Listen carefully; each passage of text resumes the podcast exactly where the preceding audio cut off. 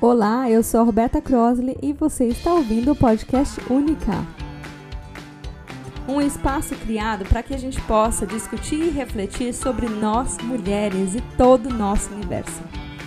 Toda semana eu trago para você um pensamento, um assunto ou alguém que vai te ajudar e te desafiar a se ver de uma forma única e te inspirar a ser a sua melhor versão de si mesma.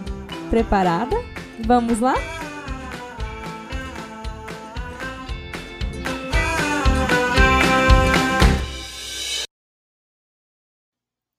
Oi, gente, tudo bem com vocês? Hoje eu acordei super feliz, super animada, mesmo recebendo minha menstruação antes do dia. Por quê?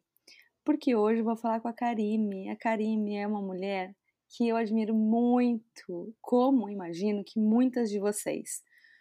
A Karime tem todo um jeito especial de falar com a gente sobre ginecologia emocional, conectando o que acontece com o nosso corpo com o que acontece dentro da gente. Como eu sou psicóloga, eu fico pensando, gente, não existe nada parecido que eu tenha aprendido na universidade.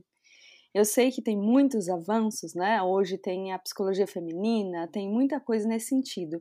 Mas eu acho que para qualquer pessoa, para qualquer profissional, para qualquer ser humano que vive num corpo de mulher ou se conecta com essa energia feminina, precisa conhecer mais sobre a Karime e o trabalho lindo que ela desenvolve. Então, é com o coração aberto, Karime, que eu te recebo hoje aqui na minha manhã, no seu final de tarde, para que a gente consiga explorar esse assunto. E imagino que todo mundo aqui deve te conhecer. Mas quem bateu o, o olho e começou a ouvir a gente aqui, conta um pouquinho o que você faz, quem você é. Obrigada, Roberta. Que responsabilidade agora para falar. Bom, mas vamos lá. Eu vou contar quem eu sou hoje depois da ginecologia emocional, né? É, eu acho que hoje eu posso dizer que eu sou uma pedagoga menstrual, que é uma profissão que não existe ainda. São poucas mulheres que estão desbravando esse território, né? É, de formação, a minha formação acadêmica é jornalismo.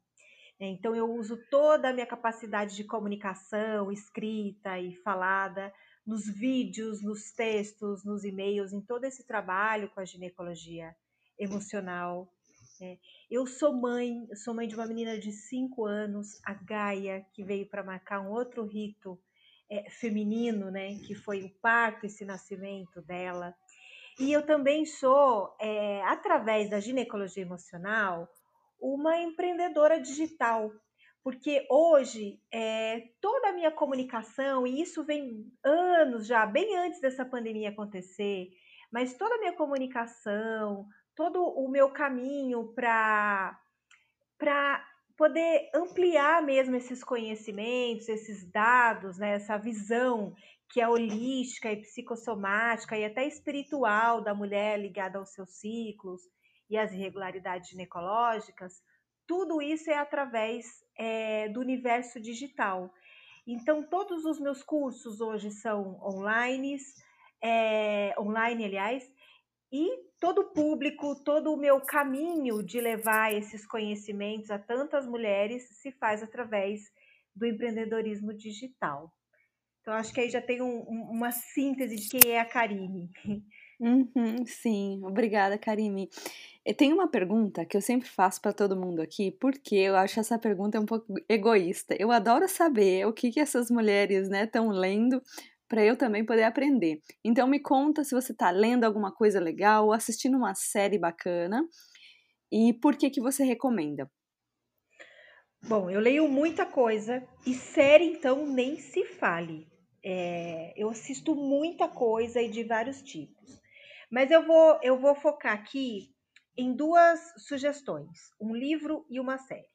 O livro é o Seu Sangue é Ouro, que é da Lara Owen, e esse livro é a primeira versão dele é em inglês, porque ela é britânica. Então, para quem está na, na Austrália, por exemplo, dá para encontrar o livro em inglês. Para quem está no Brasil, é, encontra-se o livro em português. tá? É só dar um Google que a gente encontra. E é um livro que eu recomendo muito. É, inclusive, eu tenho uma parceria com a editora, porque eu recomendo muito, de um cupom de desconto, um código promocional para quem quiser adquirir o livro, tá? Que é pela editora Lotus. Que usando ginecologia emocional tudo junto, você ganha 20% de desconto. É um livro para as mulheres que não sabem nada a respeito do ciclo menstrual, da relação com as luas, de como o ciclo é um mapa comportamental. Então, ele traz um bom panorama para quem é curiosa, não conhece, quer começar a desbravar esse universo.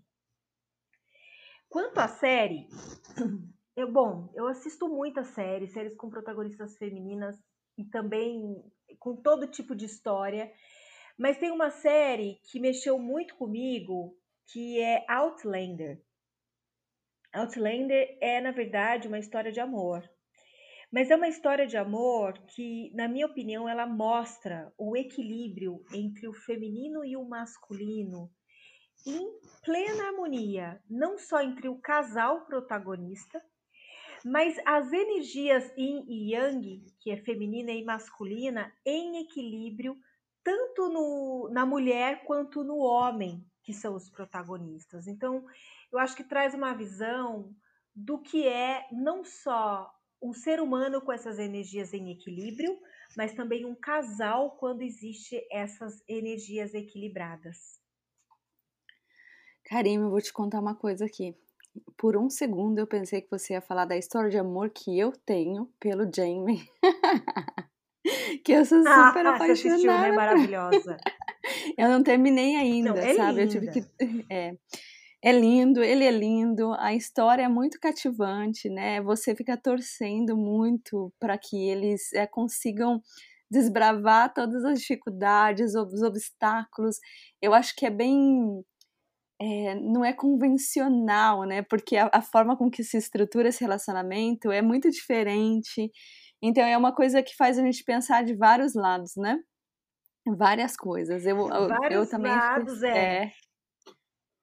É, muito até legal. A, a profissão dela é muito feminina, né? E que tem muito a ver com a ginecologia natural, né? Uhum. É, e ele, o que ele faz, ele ser um guerreiro, é muito utilizar a energia masculina. É, em equilíbrio. É sensacional. Termine de assistir. Na verdade, estão gravando a sexta temporada ainda. Então a série não acabou. Mas recomendo que você vá até onde está pronta, porque vale a pena. É, eu não eu já li, eu não assisti porque aqui estava no meu Netflix e acabou. Acho que está faltando a quinta e a sexta, né? Que a sexta não está pronta. E eu falei, então tá, né? Quando, quando for a hora eu vou voltar, porque eu não consegui achar em nenhum canal aqui, nenhuma, nenhuma das coisas que traz tem ela, sabe? Tá uma tá. coisa assim, eu não consegui, mas eu acho que é a hora que for ela vem, né? E aí. Isso mesmo. Tem o próximo, os próximos aprendizados que eu já dei uma lida, tem algumas coisas bem fortes, né? Que devem estar tá acontecendo. Sim, sim. sim. E, e, na verdade, me causou um grande é uma, uma situação muito interessante essa série, que eu até que levei para minha terapia. Porque eu estava assistindo e eu não conseguia parar de assistir.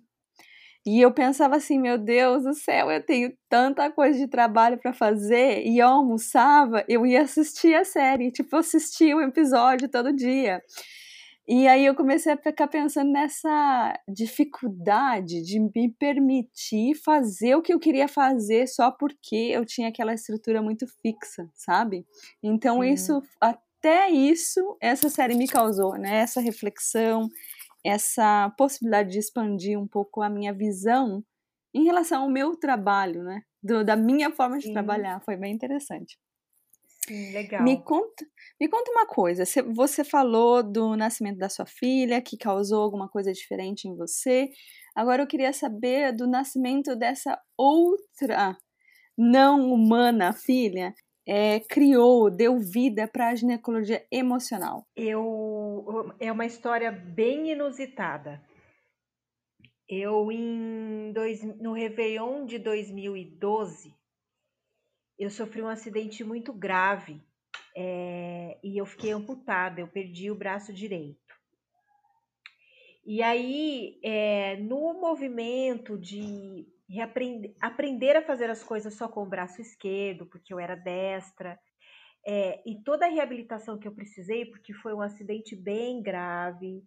Eu estava indo para Florianópolis num ônibus double deck e esse ônibus virou e eu estava bem no segundo andar, na primeira poltrona, então eu fiquei presa nas ferragens. Eu tive um quadro assim muito grave mesmo. Eu sobrevivi porque tá bem claro que eu tinha uma missão, que é essa, que eu faço hoje. Mas o movimento de eu me readaptar é, e me reconhecer nesse corpo novo, com outra forma de fazer as coisas, me trouxe um questionamento um ano depois. Que era por que, que eu estou no corpo de mulher, tenho deveria estar ciclando, tendo ciclo menstrual, e eu tomo pílula há 17 anos por conta da síndrome dos ovários policísticos, porém, essa síndrome nunca foi resolvida com a pílula.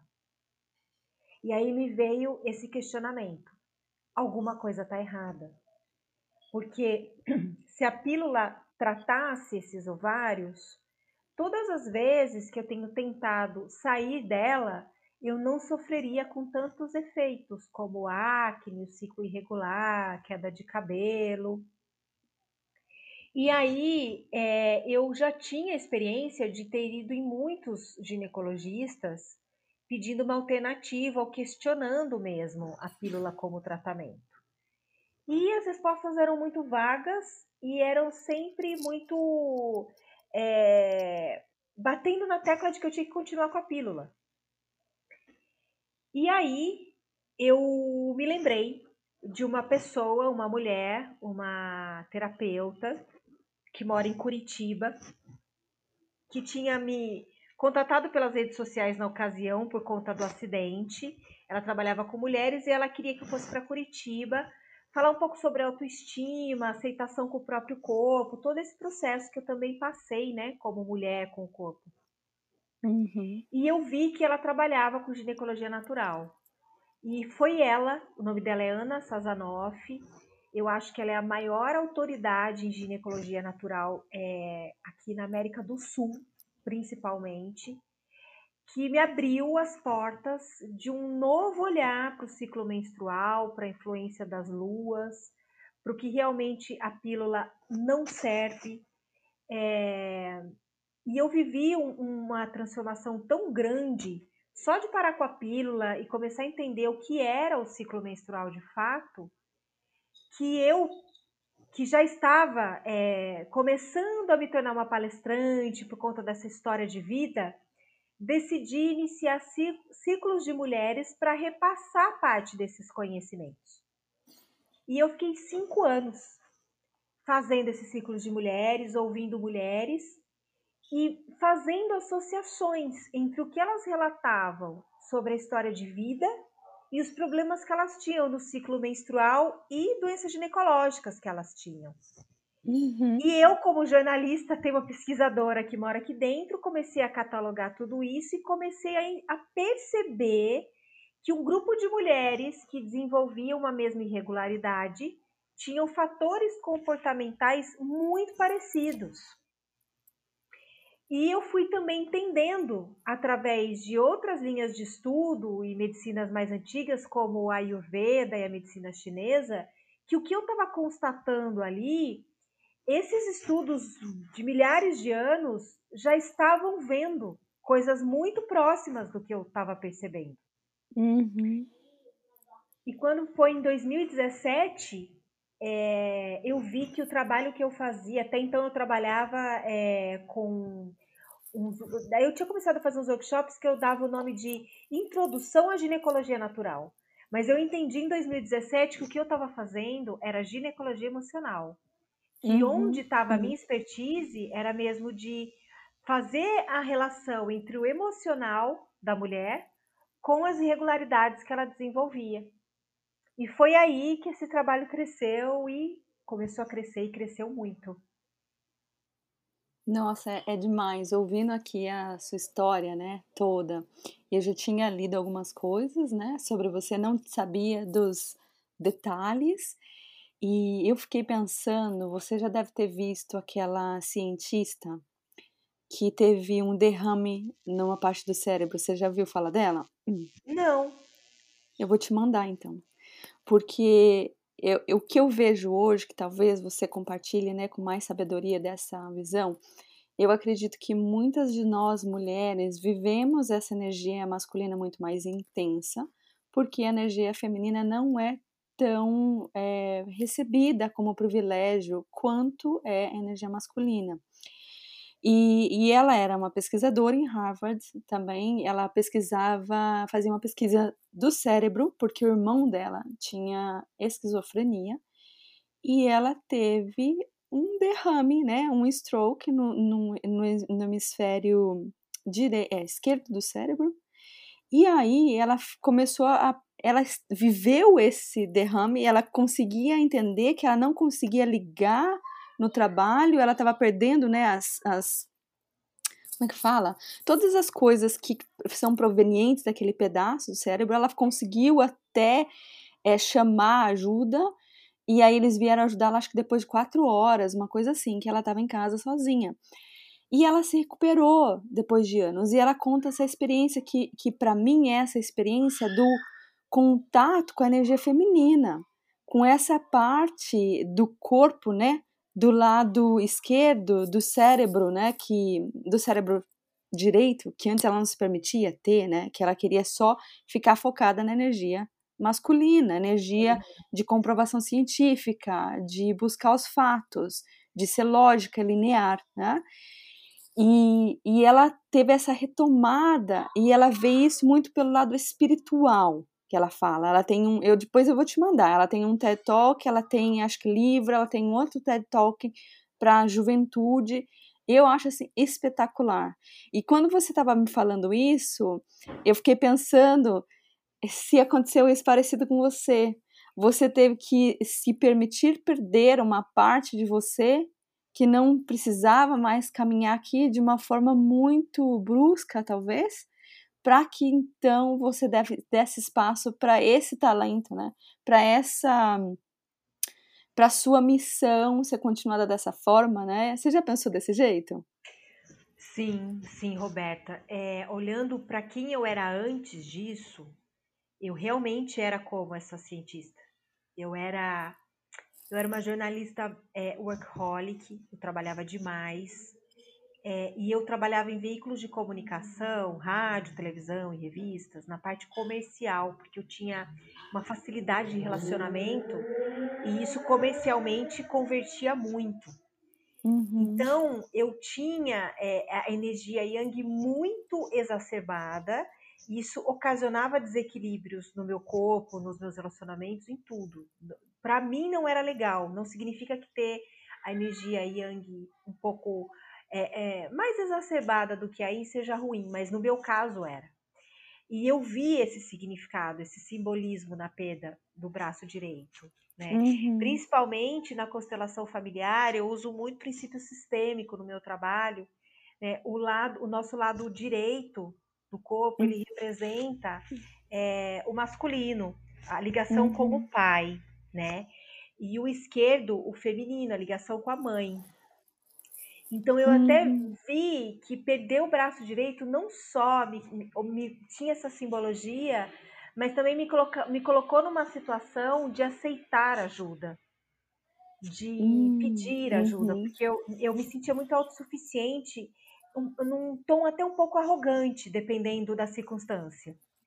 Então foi um grande aprendizado né, sobre o meu feminino, sobre aceitar ajuda e principalmente é, de ter os homens como um apoio, como uma ajuda no lugar desse braço aqui que, que não tá mais, né?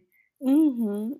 É engraçado pensar nisso, né? Como a gente a gente muda de acordo com as circunstâncias, né? E ela conta muito dessa experiência da mãe dela, de retomar esse cuidado, das expectativas. É muito interessante. Eu vou te mandar, acho que você vai achar é, legal também ver essa, ah, essa parte. Ver. E me conta uma coisa, a gente começou a falar né, das, das doenças, muitas vezes, que a gente acaba apresentando no nosso corpo para contar para a gente a história.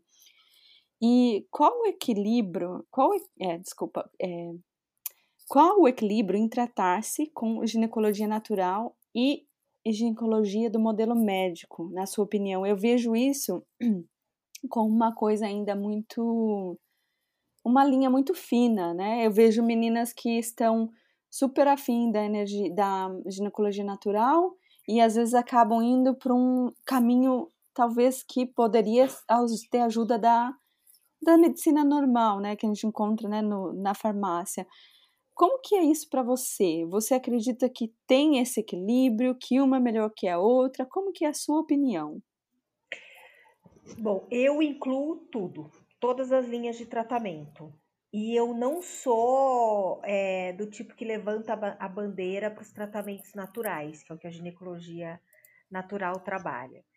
Eu acho que cada mulher é uma, é, cada uma vai se conectar com aquilo que fizer mais sentido, é, e aqui não cabe excluir nada. Então, é, por exemplo, Vou, eu vou pegar de uma, uma, um problema ginecológico que a gente tem hoje, que ele é moderno, e que, e que aqui no Brasil hoje um terço das mulheres de idade fértil está sofrendo com essa doença, que é a endometriose.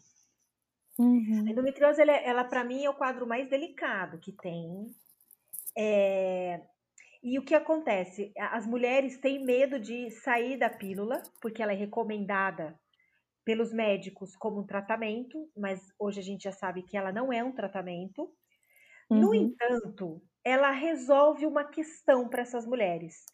Boa parte das mulheres com endometriose sentem muita dor, muita dor, dores assim insuportáveis, muitos dias antes da menstruação vir. Eu já peguei caso de alunas minhas no workshop com 15 dias de dor durante um ciclo, uhum. entendeu? Uhum.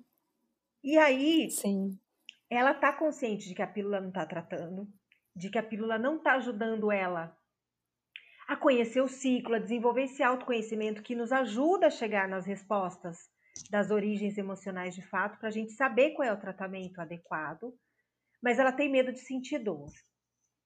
Então, nesse caso, eu acho que a pílula, que é um tratamento alopático, que é um, um, um, tratamento não, a pílula não é tratamento, mas é um caminho alopático de estancar essa dor, ela tem que ser incluída, mas essa mulher precisa, ao mesmo tempo, fazer a jornada de autoobservação, autoinvestigação, com ajuda e apoio para chegar na origem emocional. E no momento em que ela se sente segura, aí ela pode sair da pílula, porque a partir do momento em que eu me sinto segura de fazer algo na minha vida, eu estou mandando comandos para as minhas células de segurança, de confiança e o nosso corpo sente as dores que a gente está sentindo na vida. Então, se eu estou mandando um comando de confiança, é, o que acontece com essas mulheres é que elas não sentem dor sem pílula. Eu tive o caso de uma aluna de 15 dias com dor. A gente precisou fazer esse trabalho associar o alopático e ao mesmo tempo fazer esse trabalho de investigação, trabalhar é, terapeuticamente com ela. Teve acompanhamento psicológico na ocasião que ela fazia meu workshop. E aí, o que, que aconteceu? Quando ela se sentiu pronta, de 15 dias de dor que antigamente, ela teve só 3. E no ciclo seguinte, ela não teve mais. Mas houve uma preparação é, com essa mulher em todas as instâncias. Então, a medicina ela está aí para nos ajudar. Né? Aliás, eu sou a prova viva disso. Se não fosse a medicina e tantas drogas que a medicina manipula, eu não estaria viva falando aqui com você. Uhum. Mas é, é, muito importante que seja qual for a via de tratamento que a gente escolher, seja natural, seja holística, alopática, é, é, qual, qualquer que seja, que a mulher esteja disposta a fazer esse percurso de autoconhecimento para, paralelo a isso, ela encontrar a origem emocional. Porque qualquer tratamento, ele vai resolver o sintoma, mas ele não vai ajudar a resolver a raiz. E a endometriose, por exemplo, que eu peguei aqui, ela começa na relação com a mãe, em como está o que eu chamo de três As, amor próprio, autoestima, autoconfiança, no histórico dessa mulher, desde a ancestralidade até biográfico, que é o que ela viveu até hoje, em avaliar como é a alimentação, estilo de vida e as dores da alma dessa mulher em relação ao feminino e ao masculino.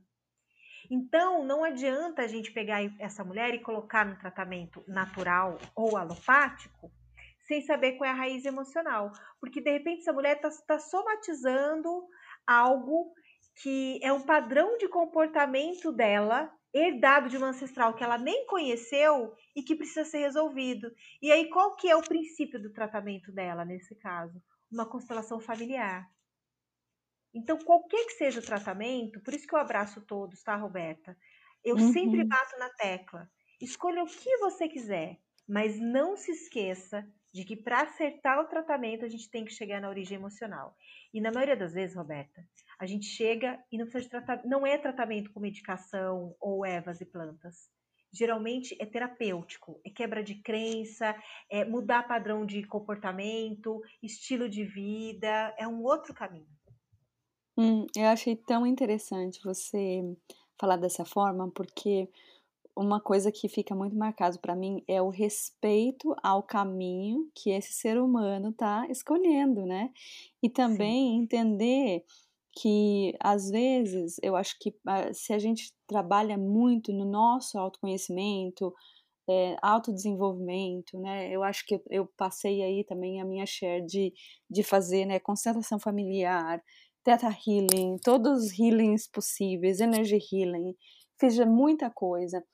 E é importante lembrar que cada pessoa que está à nossa frente, ela não tem essa bagagem para começar, corta, corta o medicamento e vai de cabeça nesse negócio, né? Cada um na sua história, cada um no seu passo, né? Eu acho que isso também é uma coisa tão bonita de se ver, porque a gente às vezes vê que a pessoa ela tá lá na frente e ela acha que pode aplicar aquela fórmula em todo mundo. E, a, e as, às vezes as mulheres não vão dar conta, né? Elas não dão conta, porque é, muito, é muita coisa para processar, é muito pesado, né? A gente tem que ir devagar mesmo, né? De uma forma gentil, com que o nosso corpo consegue dar conta, com que a gente psicologicamente consegue dar conta. Eu acho que isso é uma coisa que eu também aprendi né, na psicologia, né, que o, o porquê não forçar as coisas, né, de, de ter esse tato com o cliente, de entender quando você pode dar uma cutucada, mas quando você tem que deixar a pessoa desenrolar aquele assunto, mesmo que demore às vezes seis meses, né? E o quanto é importante você não colocar a sua expectativa de melhora é, acima disso tudo, né? Porque eu acho que, que para mim fica mais claro mesmo a cada dia que a gente está aqui, né, como aquela frase do Rumi, né, nós estamos aqui caminhando uns aos outros para casa, né? Então, é lembrar que a gente está caminhando, uns estão mais depressa, outros estão mais devagar, mas a gente está indo, a gente está indo juntos, né? Sim, sem dúvida. Cada mulher é uma, cada uma tem seu tempo e mais, eu digo muito que até para a mulher dar o passo e querer compreender tudo isso que eu explico, é, cada uma tem seu timing. Não, não é para todas ao mesmo tempo. E essa individualidade é muito respeitada na ginecologia emocional em todos os âmbitos. Uhum, sim, sim. É, a gente começou a falar de uma, uma das doenças que eu acho também super debilitante, que é a endometriose, né? Eu tenho algumas clientes que têm endometriose. É, já recomendei o seu trabalho por isso, porque eu acho que é algo que é muito mais complexo, né, do que uma cirurgia ou do que uma medicação. E ele com certeza né, tem uma raiz que, se a gente estiver disposta a buscar, a gente encontra, e se a gente estiver preparada para achar a resposta, ela vai vir. Mas você consegue falar um pouquinho mais de quais as doenças ginecológicas você considera terem um fundo emocional? Todas, Roberta, todas. qualquer coisa que o corpo aponta, não só ginecológico, qualquer coisa não começou no corpo. Começou em outros campos. é, a gente precisa lembrar, né? Claro que tem várias linhas, várias visões, mas assim, eu trabalho basicamente com três campos sutis: emocional, energético e espiritual. Quando o corpo acende uma luz que algo está errado, esse errado já começou em outro campo. Então, quando eu digo que as questões ginecológicas, elas estão falando sobre as dores da alma da mulher, é porque para o corpo somatizar e mostrar essa, essa reação, aquilo já começou há um certo tempo e na história de vida dela, ou mesmo ela está trazendo coisas da ancestralidade. Mas até para você pegar um HPV, uma doença sexualmente transmissível, uma herpes genital, você tem que estar tá com a sua imunidade baixa. E a gente sabe que o nosso emocional, é, ele mexe na nossa imunidade. E, e, falando até particularmente, eu tive herpes genital, foi um vírus que eu contraí.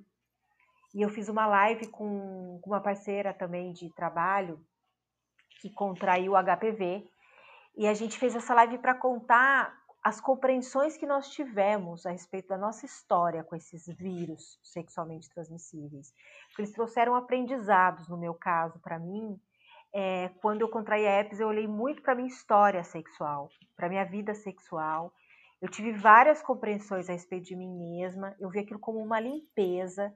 E eu acho que foi todo esse processo que eu vivi que me ajudou a zerar esse, essa carga viral tão rápido, porque eu tive uma infecção primária muito grave, com úlceras no colo do útero e tudo mais. Tive um entendimento muito rápido, muito doloroso de tudo isso. Mas em seguida eu engravidei, graças a Deus, porque se eu tivesse herpes sem saber e engravidasse, eu poderia ter infecção primária até sofrido um aborto. E depois eu nunca mais tive. E, quando, e todos os exames que eu fiz dão que eu não tenho vírus. E a mesma coisa aconteceu com a Bebel, que é essa parceira de trabalho em relação ao HPV. Então, uhum. mesmo uma candidíase, né, a gente sabe que a gente já tem ali a cândida na nossa flora vaginal, né, para ela apontar, ela está falando muito dessa mulher. A imunidade não baixa é, se nosso emocional não estiver ok. Claro, tem vários fatores, mas tudo que o corpo aponta tem algum recado para a gente olhar? Uhum, eu acredito 100% nisso. Eu acho que o corpo, ele é praticamente a última instância, né? Psicologicamente você não está dando conta de absorver aquela situação ou de lidar com aquilo de alguma forma que você consiga extravasar, deixar aí ou né, integrar dentro da sua história e se você não dá, a gente guarda ela numa gaveta e aí ela aparece em algum lugar do nosso corpo, né? Para contar, opa, peraí, você pensou que, que embora assim tão fácil, não, vem aqui que a gente precisa conversar, né? Eu preciso te contar uma história sobre você, você precisa parar muitas vezes, né, pela dor e escutar o que, que esse sintoma faz, né? O porquê que ele tá vindo, e eu acho assim tão interessante, sabe? Quando a gente observa, eu estou lendo dois livros nesse momento sobre sobre essa parte, né, de remissão de doenças, né? E, e o quanto é reforçada essa mensagem de que o nosso nossa mente ela ela comandou, né, de certa forma, né, é, inconsciente aquela situação acontecer para que a gente traga consciência para ela. E isso que você disse, né, da acho que quando a gente consegue integrar essa mensagem, ela pode ir embora, né? Ela serviu, serviu o que ela precisava e agora pronto, né? Próximas próximas descobertas, né? Eu acho que vai muito nesse sentido. É isso mesmo. O corpo é a última instância antes de ele apontar alguma coisa, começou muito longe, passou por várias camadas até precisar vir no corpo. Então, a doença é, é a cura, quando a gente sabe olhar para ela da perspectiva correta, né? É, tem uma frase que eu gosto muito que é, que é em inglês, né? Fala assim: Life happens for you, not to you. Em português não tem o para, né, para a gente usar, mas é, eu gosto muito dessa frase porque é a gente começar a olhar na nossa vida, no desenrolar, nos obstáculos, nas doenças, nas situações que a gente não quer, às vezes, né, que aconteça, entender que não é uma punição, né? Isso não é uma punição. Isso é uma oportunidade para que você consiga entender algo sobre você, né? E, e, eu acho que por conta, né, da nossa talvez nossa cultura ou a forma com que crescemos nessa sociedade que decidimos vir nesses tempos, né? A gente ainda tem uma dificuldade muito grande de aceitar o que a gente taxa como ruim, né? Como ruim, como negativo, como doloroso. E aí a gente faz uma, né, um, um, um gera um problema maior ainda, porque além de não lidar com aquela coisa de forma isolada, a gente ainda coloca mais essa expectativa de tipo, por que eu estou sendo punida? Por que eu? Por que está acontecendo, né? E aí é mais uma mais um novelo que você tem que desenrolar, na minha opinião, né, dentro dessas dessas situações. Eu queria te pedir é, eh, para contar para gente o que, que você acha que são os três passos mais importantes para muitas pessoas que estão prontas para dizer adeus para o anticoncepcional, mas elas estão com muito, muito medo de engravidar. O que, que você diria que é o, o ABC aí para começar? Bom, a primeira coisa é se informar sobre a eficácia de todos os anticoncepcionais, para entender que o anticoncepcional hormonal ele não tem uma eficácia é, tão discrepante em relação aos outros, de forma alguma. Na verdade, todos os anticoncepcionais, hormonais ou não, têm a mesma margem de risco. E o que acontece é que a gente usa o hormonal, seja a pílula ou o DIU, achando que ele é melhor e mais eficaz. Só que não. Ele só é mais agressivo e te bloqueia mesmo de acessar essas potencialidades que o ciclo nos traz, a nossa intuição, a nossa energia sexual, libido, é, tem sites e aprender a fazer essa leitura toda do corpo, né? Nos bloqueia de sentir influência da lua. Então, a primeira coisa é se informar sobre a eficácia, você vai ver que é praticamente a mesma de qualquer outro contraceptivo, né? O segundo passo que eu oriento é que você tenha informação é, nutricional antes de parar com a pílula, que você tenha orientação nutricional, porque é dificilmente uma mulher não sofre os chamados efeitos rebotes da parada da pílula. O que, que é isso? É, quando você para com a pílula, você começa a perceber que sua pele está mais oleosa, pode vir muita acne, pode ter queda de cabelo, você pode ter muita cólica, o ciclo pode ficar irregular. É, e quando a gente tem uma orientação nutricional para isso, a gente prepara o corpo um ou dois meses antes para não sofrer. Tem muitas mulheres que ficam reféns da pílula porque todas as vezes que param tem esses efeitos e por falta de informação acreditam que o anticoncepcional é bom, o anticoncepcional faz bem para mim, porque olha como que eu fico na hora que eu paro com ele, né? Só que não. Esses efeitos acontecem porque durante muito tempo a gente utilizou hormônio, os hormônios sintéticos, bloqueou a nossa progesterona, e aí o corpo ele precisa expurgar, limpar, aprender a funcionar de novo sem isso, e de fato é, a gente começa a produzir testosterona de novo e causa esse desequilíbrio né? Então, a gente tendo essa informação, a gente não fica refém e tendo orientação nutricional adequada para isso, a gente ameniza esses efeitos. Em terceiro lugar, é, que é, bate muito com, a, com, com, o primeiro passo aí que eu falei sobre a eficácia dos contraceptivos, é que você se abra para fazer a contracepção consciente ou natural, né, como é chamada, que é você conhecer o ciclo ter propriedade sobre o seu corpo e usar ou o diafragma ou a camisinha nos dias férteis. Porque não existe método anticoncepcional mais seguro do que uma mulher que tem propriedade sobre o próprio corpo e sabe exatamente qual é a janela fértil que ela tem para ela usar a camisinha todos os dias. E vamos lembrar que camisinha gente, tem que estar direto com a gente, porque ela não é só um contraceptivo, ela é principalmente um protetor, né? Um protetor contra DSTs é, que estão por aí, estão rolando, a gente não conhece o passado de ninguém, né? A não ser que um parceiro fixo, confia, conhece e tudo mais. Mas ela tem que estar tá aí, ela é prática, simples e às vezes as mulheres falam para mim, mas só camisinha? A camisinha é o contraceptivo mais importante que a gente tem hoje no mercado, tão eficaz quanto os outros e muito menos agressivo do que qualquer um. Uhum. Eu, eu acho que eu estava eu tava pensando aqui. Eu fiz uma mentoria de negócios com 50 mulheres aqui da Austrália em 2019. E uma das meninas que estava no meu grupo, ela é fundadora de uma empresa que chama Johnny. É uma empresa de camisinha masculina com o quem é o, o grupo alvo dela são mulheres. Então é uma camisinha, eu acho que até vegana, a, a camisinha que ela produz, a caixa é super bonita, sabe?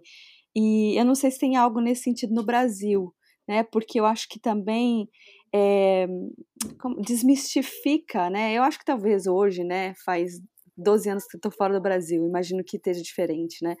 Mas eu acho que desmistifica também isso para as mulheres sentirem que elas têm essa opção, né? Isso foi até um assunto aqui é, recente de discussão aqui na minha casa, porque eu tenho duas filhas também, meninas, e eu tenho uma filha de 8 anos e uma de 3. E uma das coisas que eu tento, eu acho que o maior motivador para mim é que eu aprenda o máximo possível para que minha filha tenha uma experiência diferente, né? Uma experiência muito mais libertadora do que eu tive. E, e eu falando com, estava discutindo com meu marido isso, né? Dessa, esses próximos assuntos que a gente vai precisar lidar com ela, né? Com, a, com o crescimento da curiosidade dela em relação ao corpo, em relação né, ao que aprende na escola, etc.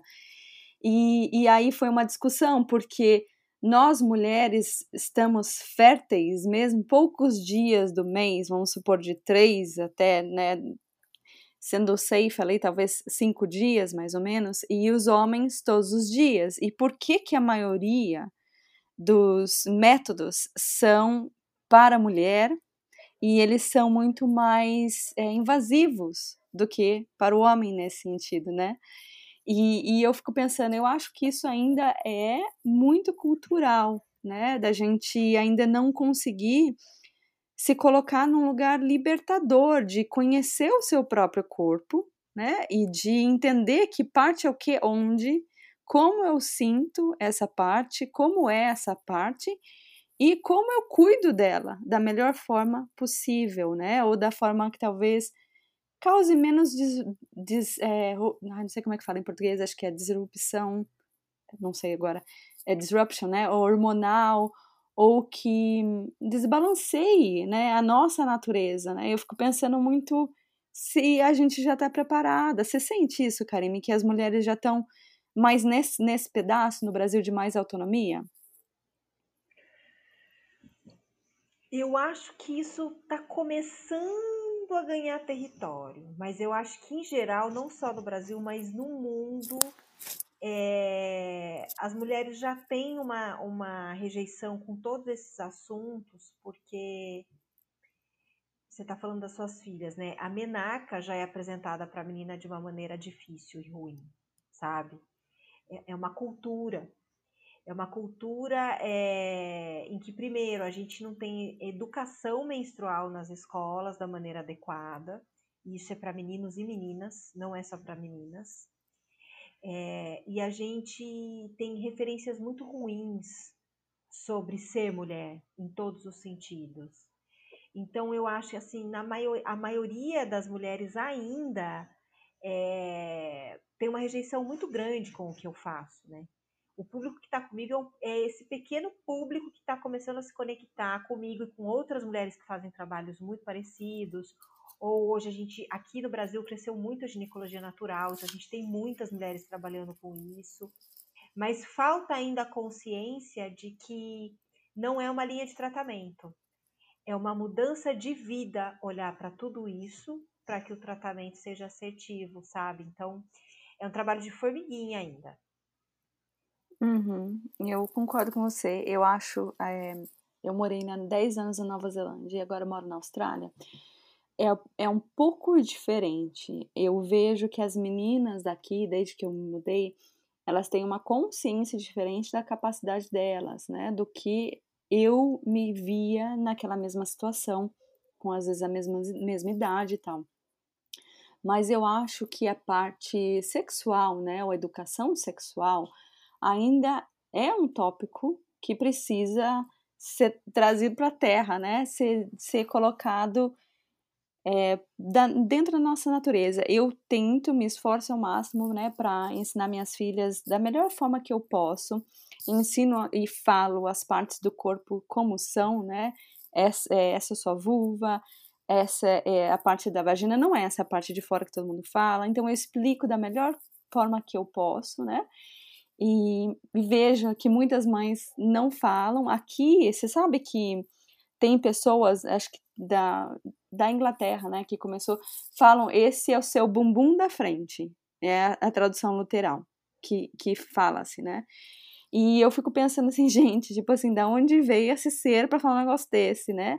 E eu falo muito bem e eu falo para minha filha assim, eu não acho nenhuma graça, porque se dá risada se você fala braço ou perna, não, então é a mesma coisa, é só uma parte do, do corpo, né? E a minha primeira filha, ela nasceu de cesárea, sem eu ter entrado em trabalho de parto. Ela não virou, a minha água estava muito pouco, o médico achou melhor fazer uma cesárea no dia seguinte do meu último exame. E quando eu tive a minha filha, ela, que é essa minha filha de três anos, foi muito diferente para mim. Eu acho que eu estava num estágio muito mais avançado de capacidade de lidar com o meu corpo, né, de, de me sentir mais autônoma. E eu queria fazer um parto natural, né? E porque eu a tinha tido uma cesárea antes, segundo a regulação do país, eu tinha que ir para o hospital assim que eu começasse a sentir contrações e eu não queria ir, né? E aí eu fiz um plano com a minha midwife, porque na Nova Zelândia você faz, né, com a parteira primeiro.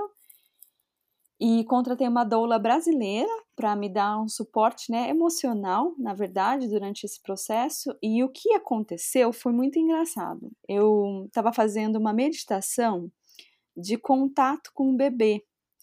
E nesse momento que eu fiz aquela meditação, a minha filha, eu comecei a sentir contração. E o meu processo de parto durou quatro horas. E a minha filha, eu tive que ir para o hospital de ambulância, porque a, a parteira achou que, como seria tecnicamente meu primeiro parto, eu ia ficar em trabalho de parto até umas 12 horas. E aí eu liguei para ela, tipo, uma hora depois, falei, nossa, está acontecendo, eu tô com muita dor. Acho que ela pensou que eu tava com frescura e falou para mim, olha, sua bolsa nem estourou ainda, estourou? Então, tipo, calma aí, minha filha se quiser, vai para o hospital, né? E, e aí o que aconteceu? A minha bolsa estourou, a, a doula não conseguiu chegar a tempo, chegou quando o bebê já tivesse, tinha nascido, eu fui para o hospital de ambulância, mas ela chegou do jeito que eu queria. Eu queria ter um parto que eu não queria deitar, eu queria ter um parto de quatro. E ela nasceu daquele jeito, não me machucou de jeito nenhum, eu não tive nada, nem nenhuma fissura, nenhum corte, nada. E ela nasceu desse jeito. E eu acho, né, depois dos, de alguns trabalhos que eu fiz, que esse parto, para mim, foi um processo de cura muito grande para as mulheres da minha família, né, de ter conseguido trazer essa vida dessa forma. E, e eu fico pensando, isso só foi possível para mim depois de alguns trabalhos que eu comecei a fazer de conhecimento, de aceitação, de entendimento muito maior, né? E de ter essa consciência e confiar. E, enfim, eu acho que, que isso tudo, né, essa. Eu comecei a falar da, dos, dos países das mulheres, né? Isso foi possível para mim na Nova Zelândia. Por quê? Porque o sistema também permitiu que eu me conectasse primeiro com uma midwife. Na primeira gravidez, eu não tinha condições, porque eu comparava o tempo inteiro com o Brasil. Então, eu queria um ginecologista obstetra. E lá não era assim. Só que eu tanto fiz, tanto fiz, porque eu estava insegura, porque eu não conseguia entender na minha cabeça como assim eu ia só ter uma midwife, uma parteira, né? Eu queria um médico, não queria uma midwife. Que eu paguei particular, olha isso, eu paguei particular para um médico porque eu não dava conta né, disso. E eu acho que quando a gente, eu vejo ainda é, no Brasil, sem julgar se é mais, melhor, pior, mas eu acho que esse, esse modelo médico, né, onde a cesárea é marcada, onde o médico tem um lugar é, de tanto respeito, também influencia na nossa diminuição da nossa capacidade de entender que a gente também é essa potência, né? Claro, claro, sem dúvida. É que o Brasil, ele, ele começou a olhar para o sistema cesarista tem mais ou menos cinco anos. Foi quando os planos de saúde mudaram as regras. É, e, assim, pelo SUS a mulher faz parto normal com muito mais facilidade do que pelo sistema privado ou pelo convênio. Mas os convênios mudaram as regras. No entanto, as mulheres aqui estão educadas para procurar a cesárea, né? E essa situação que você contou, uhum. do que aconteceu durante a meditação e tudo mais, é, foi também a, a tua, você cria tanto que é isso que eu falo, a gente manda comandos para o corpo, né? o que a gente sente, o que a gente pensa. Então, por que, que você teve quatro horas só de trabalho de parto? Foi muito rápido. Porque você estava literalmente uhum. aberta para aquilo acontecer, aguardando aquele momento, né? Então, você falou com o teu corpo de outras formas e o corpo fluiu e foi super rápido, né? Nossa, não tive nenhuma medicação, né? Eu, e eu me senti assim, depois que eu tive a, a minha bebê desse jeito, Gente, eu senti a pessoa mais poderosa da Terra, sem brincadeira. Acho que deve acontecer com todo mundo, né? Mas eu pensei, gente, eu dei conta daquela dor, daquela situação, né? De ir pro hospital na ambulância daquele jeito. E esse bebê nasceu de mim.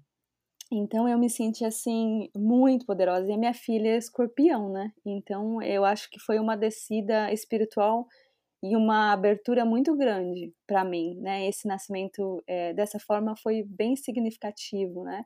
E a minha parteira, depois que me visitou, falou para mim: Menina, você vai ter mais filho porque, porque você é parideira e você dava conta de ter sua filha é, que estava invertida. Eu falei: Jesus, eu não imagino.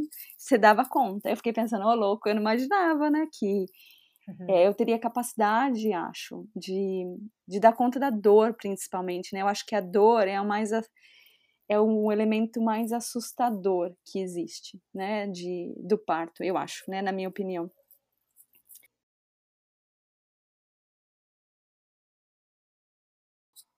Eu acredito que muitas de nós ainda terceirizamos o nosso corpo, né? Nós acreditamos mais na opinião do médico, é, de outra pessoa, do que entender que a gente tem, já tem, tudo o que a gente precisa para entender sobre esse corpo. Como que você vê essa terceirização da nossa saúde, da saúde da mulher, dentro desse contexto que a gente está falando? Tá, aqui no Brasil a gente tem ouvido falar muito sobre racismo estrutural. Eu, eu chamaria isso mesmo de um, uma falta de conhecimento estrutural e proposital com a mulher.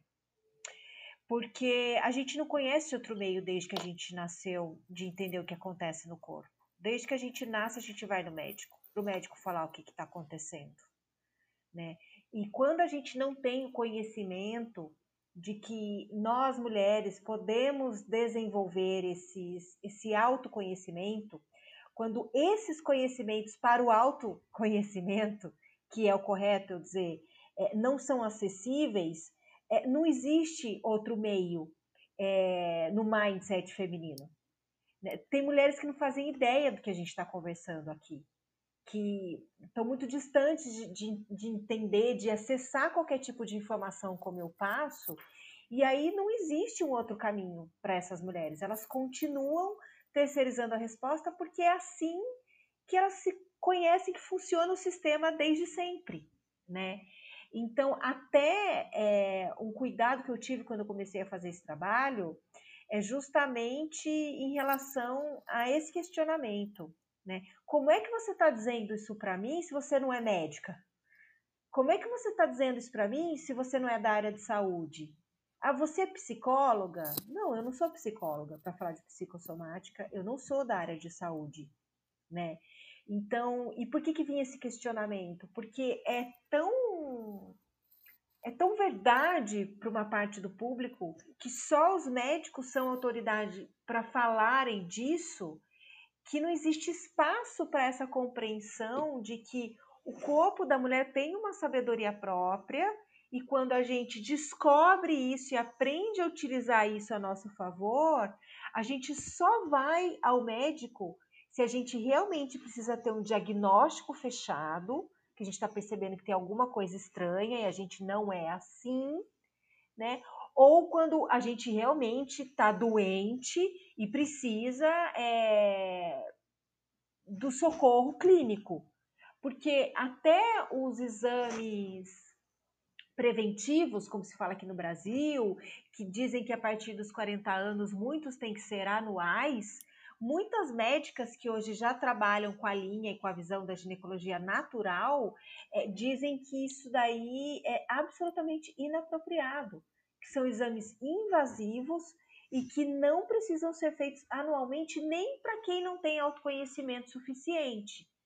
Então, é, é uma coisa estruturada que existe aqui do sistema, é, onde uma boa, a maior parcela das mulheres ainda não faz ideia de tudo isso que a gente está falando e que tem outros caminhos, tá? Que terceirizar as respostas não são necessárias, mas fechar o diagnóstico e ter acompanhamento médico, dependendo do caso, sim. Uhum, sim.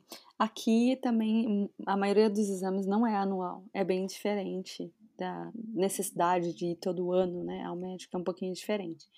Mas é legal, né, ter essa essa visão, né? Eu acho que eu vejo isso também, até nas, nas redes sociais, às vezes, né? Eu sou psicóloga, eu é, trabalho como coach aqui, coach de empoderamento feminino, e eu vejo, às vezes, né, até esse negócio, ah, mas fulano falou tal coisa e não é psicóloga, e eu fico pensando, gente, tudo bem, né? É ótimo, lindo que né, a gente estudou cinco anos, tem essa possibilidade, mas não é só esse o caminho. Não é só esse. É muito. Eu acho que é, é uma visão muito fechada achar que a gente tem uma plaquinha ali de detentor desse conhecimento, né? Eu acho que se você conhecer às vezes uma pessoa é, indígena que nunca foi para a escola, ela vai ter tanto ou muito mais conhecimento do que você em certas áreas. Então, eu fico pensando né, nessa essa tal necessidade de, de ter uma validação externa, né, que a gente ainda busca, que a gente ainda acha que é tão importante, né, que para mim, para mim já não é mais, né, mas eu acho que como você falou, é, isso vem com o tempo, né? Eu contei já da minha primeira gravidez o quanto eu estava insegura e eu não acreditava né, que, que eu poderia confiar numa parteira, né? Mesmo a mulher lá tendo às vezes mais anos de experiência que o médico, né? Olha que, que reviravolta na minha cabeça, né? E eu falo, acho que, sei lá, tem anos que você cresce 10 anos, né? É umas coisas assim que aconteceram comigo. Enfim, é, me conta um pouco é, sobre a menstruação. Outro assunto polêmico que eu adoro é a menstruação. Como que você descreveria para gente menstruação saudável? Tem isso, menstruação saudável? Tem uma cor específica, um cheiro específico? É, pode ter coálago? Acho que é coálago que fala, né? No Brasil não pode ter coálago. Como, como que é, é para as pessoas que talvez nunca pensaram nisso e que vão começar a se abrir entendendo que a sua menstruação é uma forma de ver e de checar se você está saudável, como é que elas podem se guiar em relação a essa menstruação? Roberta, não existem parâmetros, porque voltando ao princípio da nossa conversa, cada mulher é uma.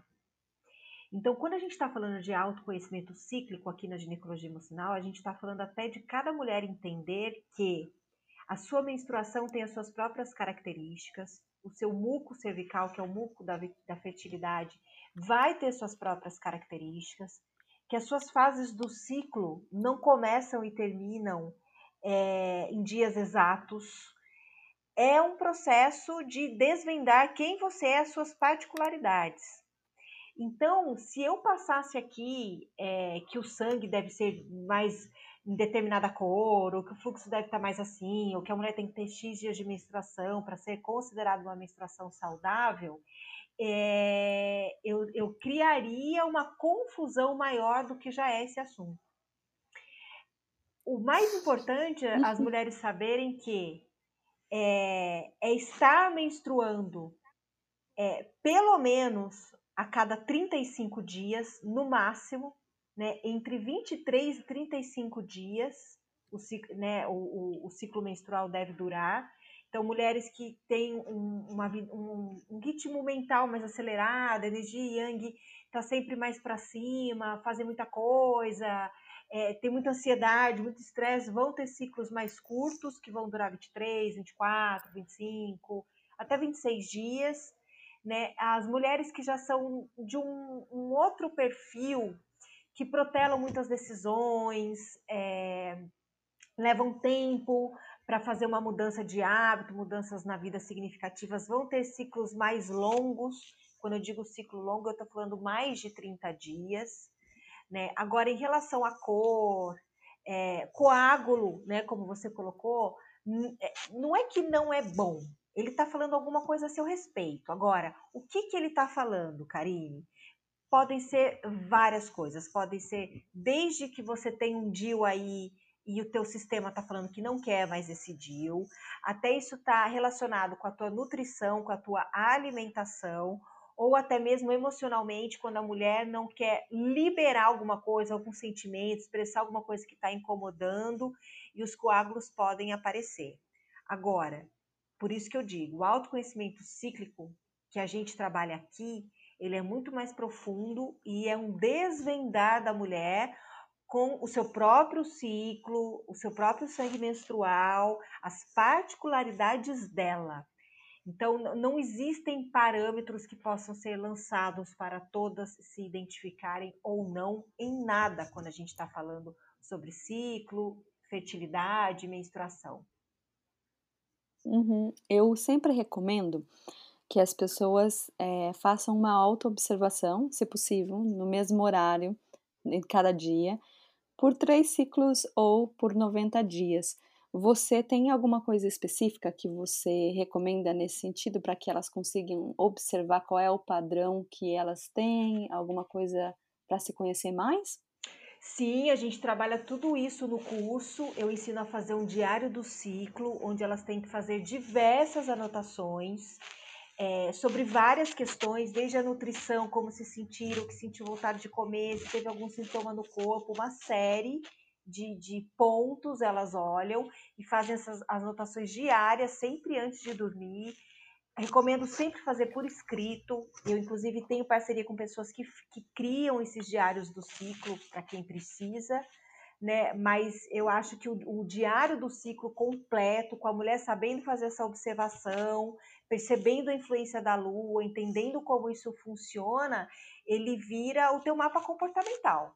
Então, e quando a mulher se desenvolve muito nisso, ela já sabe quando a menstruação dela vai adiantar, quando a menstruação dela vai atrasar, e o porquê de cada alteração, é, não só no ciclo, mas sintoma é, e principalmente como é que vai ser a TPM dela, né? É, só para explicar sobre uhum. isso, sobre essa parte, são cinco horas de aula. Então, e a uhum. gente vai uhum. construindo juntas isso, né? Porque eu acompanho durante seis meses ali. Então, eu acho que a autoobservação, como Nossa, você está falando, bacana.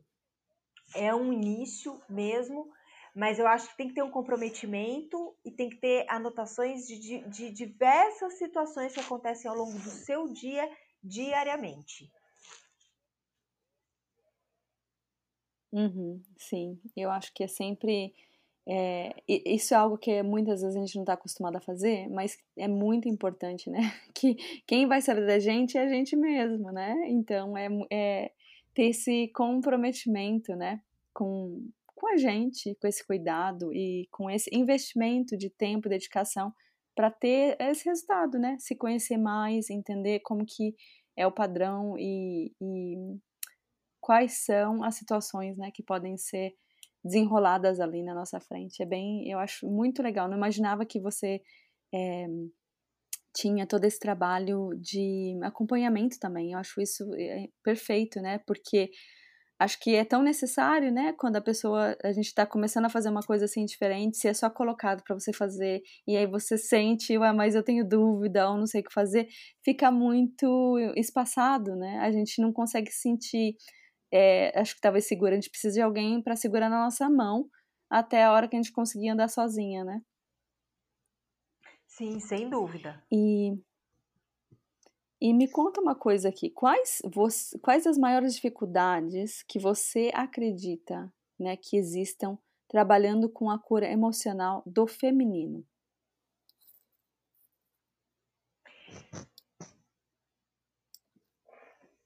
Olha, cura emocional do feminino, não, eu não, não, não diria bem isso, mas eu diria que a maior dificuldade que eu tenho no meu trabalho é de fazer as mulheres compreenderem que entender tudo isso não é só uma questão que vai mudar a relação delas com o ciclo e com o corpo. É uma transformação em outros âmbitos, inclusive no espiritual. Eu era uma mulher que eu odiava ser mulher, eu odiava menstruar, por isso que eu tomava tanta pílula também. É, e eu nunca imaginaria na minha vida que eu faria o trabalho que eu faço hoje. Eu só faço isso porque foi uma mudança gigantesca espiritual que aconteceu comigo. Então, é muito difícil, eu acho que a minha maior dificuldade é que eu não tenho como traduzir em palavras o significado disso. O quanto muda a vida, as relações, o amor próprio, a conexão que a gente tem da nossa natureza interna cíclica com os elementos da natureza, com a lua. Isso é muito difícil. Essa é a minha maior dificuldade, explicar como é que aprendendo tudo isso você vai ter autoconhecimento cíclico, emocional e propriedade para entender o que teu corpo está falando com você? Uhum. Sim, sim, eu acho que é facilitar essa transformação vai fazer com que as pessoas entendam nesse nível mais profundo, né? O que a gente certamente não consegue traduzir em palavras, né? E o que que você está trabalhando agora, Karime? O que que você está aí no forno criando? Então, eu tô, eu pretendia, né? Pretendo, é, só que eu não pretendo nada com essa pandemia mais, né? Mas é no ano passado, antes de acontecer toda essa situação, eu já estava para voltar para os eventos presenciais inclusive para dar início neles na Europa. Eu tenho, eu tenho, tenho público na Austrália, tenho muitos alunos da Austrália, é, mas aqui na Europa a demanda é grande, pro, mais para o meio aqui do mapa. Né? Então eu já estava uhum. para vir com um evento que era de experiência mesmo do que é estar numa tenda vermelha, que era um, um, um ritual que as mulheres das sociedades matricêntricas bem antigas, muito antes de Cristo, faziam nos dias de lua, nos dias de menstruação, né? Que envolve muita meditação, autocuidado, é, exercícios que vão quebrar crenças em relação à autoaceitação com o corpo, com o feminino. E isso, na verdade, está criado, mas está na gaveta. Porque a gente tá, a gente não pode fazer nada hoje, né, Roberta? Tá, tá aqui no Brasil agora, estou no estado de São Paulo, a gente entrou em bandeira vermelha, tá tudo fechado de novo. É, então a gente não, eu não consigo dizer quando isso vai acontecer, porque eu estou nas mãos do universo, todos nós, né?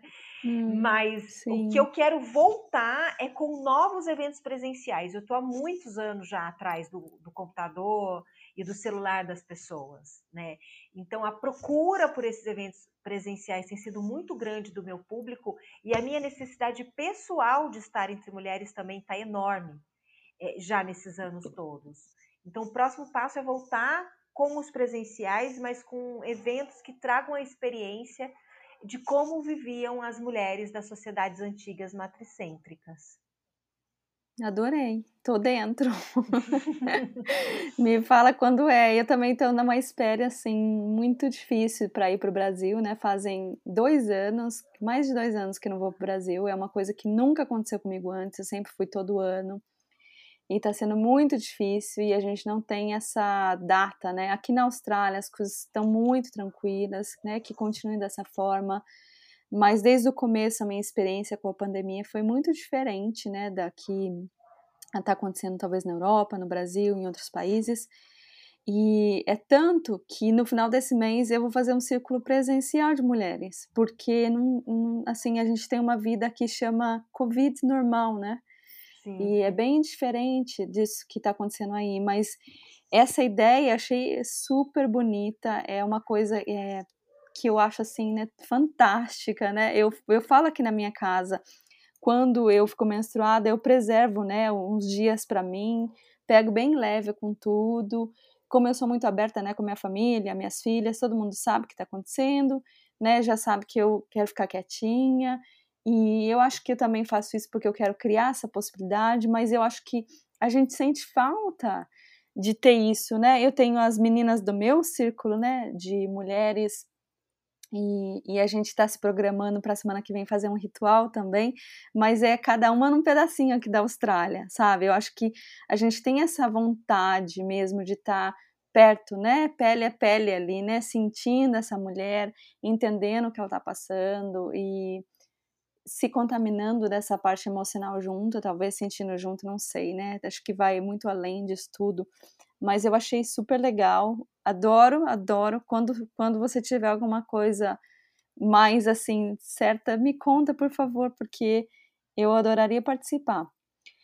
E só para a gente finalizar, Karime, eu queria te perguntar: você é uma super empreendedora, na minha opinião, faz muita coisa, também é mãe. Quais são as suas melhores dicas para as mulheres empreendedoras? Bom, a primeira coisa é você estar tá conectada com o seu propósito. Porque quando eu fui passar para o universo digital, eu tive muitos desafios é, com todos, toda a consultoria, todos os especialistas em marketing digital, é, todas as metodologias que existia para você entrar é, nesse universo. E hoje, mais do que nunca, é, eu vejo quanto foi importante eu ter é, resistência com aquilo que não se conectava com o meu propósito. Por mais que me dissessem que eu ia vender mais, que eu ia atrair mais gente, é, que eu ia ter uma conversão, vamos dizer assim, um ganho financeiro muito maior e muito mais seguidoras. Né? Eu disse não para tudo aquilo que meu coração sentia que não cabia no meu propósito. Eu levei mais tempo para construir uma rede, para consolidar o trabalho, é, para realmente ver esse online dar lucro e gerar frutos, mas eu não tenho dúvidas de que o que eu estou fazendo é muito consistente desde o início. Então, antes de você ouvir qualquer opinião de especialista, é, esteja conectada com o seu propósito, porque é ele que vai te guiar no caminho que você tem que seguir. Tem muita coisa que eu não adotei no meu trabalho e que foi orientado que sim, que ia ser bom, e eu não senti que devia. Tiveram muitas outras coisas que eu fiz ao meu modo, mas que também não deram certo. E hoje eu consigo ver é, quais são as opiniões, direções que realmente servem para mim, que tem conexão com aquilo que eu faço e com aquilo que não cabe mesmo e que eu não vou engolir. Então eu acho que estar em conexão com o propósito, saber o que você quer fazer, ter propriedade sobre o que você está falando é, é fundamental. Uhum, sim, eu acho é esse é, é um ponto, né? De novo, né? Quando a gente fica segura, né, e tá entendendo essa conexão, você entende o que, que é para você, o que, que não é para você, mesmo que venha uma pessoa que pensa, nossa, eu sou autoridade nisso e você tem que fazer isso, né? Eu acho que tem isso. Eu, eu também concordo e vejo isso presente muitas vezes comigo e nas meninas que eu trabalho, né? Que às vezes ficam super inseguras quando elas recebem uma opinião diferente ou sentem que não, não, isso não dá para mim, né? Eu não quero me expor assim ou entender, descobrir o que está por trás daquilo, né? Eu acho bem legal. Enfim, Karime, muito obrigada por você estar aqui comigo hoje, de corpo, alma e coração, de você dividir a sua mensagem com essa generosidade. e contar, né, iluminar, deixar, plantar várias sementinhas aqui no coração, nos ouvidos de quem vai estar tá participando, né, daqui para frente. Então, muito obrigada mesmo, né, por toda, é, por, pela sua disponibilidade, por vir falar aqui comigo hoje. Eu que agradeço, agradeço a oportunidade e realmente espero que quem estiver nos ouvindo é, consiga mesmo acessar, né, que o que a gente está explicando aqui é algo incompreensível muitas vezes racionalmente. É só fazendo o caminho mesmo, é, entendendo como tudo isso funciona, para poder sentir é, a diferença de vida que é você entender o que é ser mulher, se conectar com as potencialidades do ciclo, do corpo e usufruir disso, porque tudo isso é muito divino, parece mágico, mas é um merecimento de todas nós mulheres e não é para ser um sofrimento tudo isso. Está sendo um sofrimento, tem algo aí que precisa ser visto. Hum, demais, lindo o que você falou. Vou deixar a gente, né, finalizar nesse tom, absorver todas as palavras e o significado do que você disse. Então, gratidão, Karime, obrigada.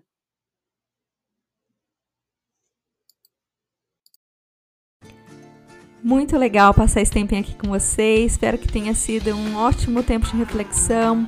Se você conhece alguém que pode se beneficiar dessa perspectiva diferente, é, me ajuda a dividir essa ideia. Você pode marcar né, nas redes sociais, é meu Instagram é roberta.crossley, ou mandar essa foto para alguém ou o link para alguém, eu super agradeço de coração. Se você quiser saber um pouco mais do meu trabalho, meu website é www.robertacrossley.com e espero te ver pelas redes sociais ou que você me mande algum feedback por aqui. Até semana que vem. Tchau, tchau!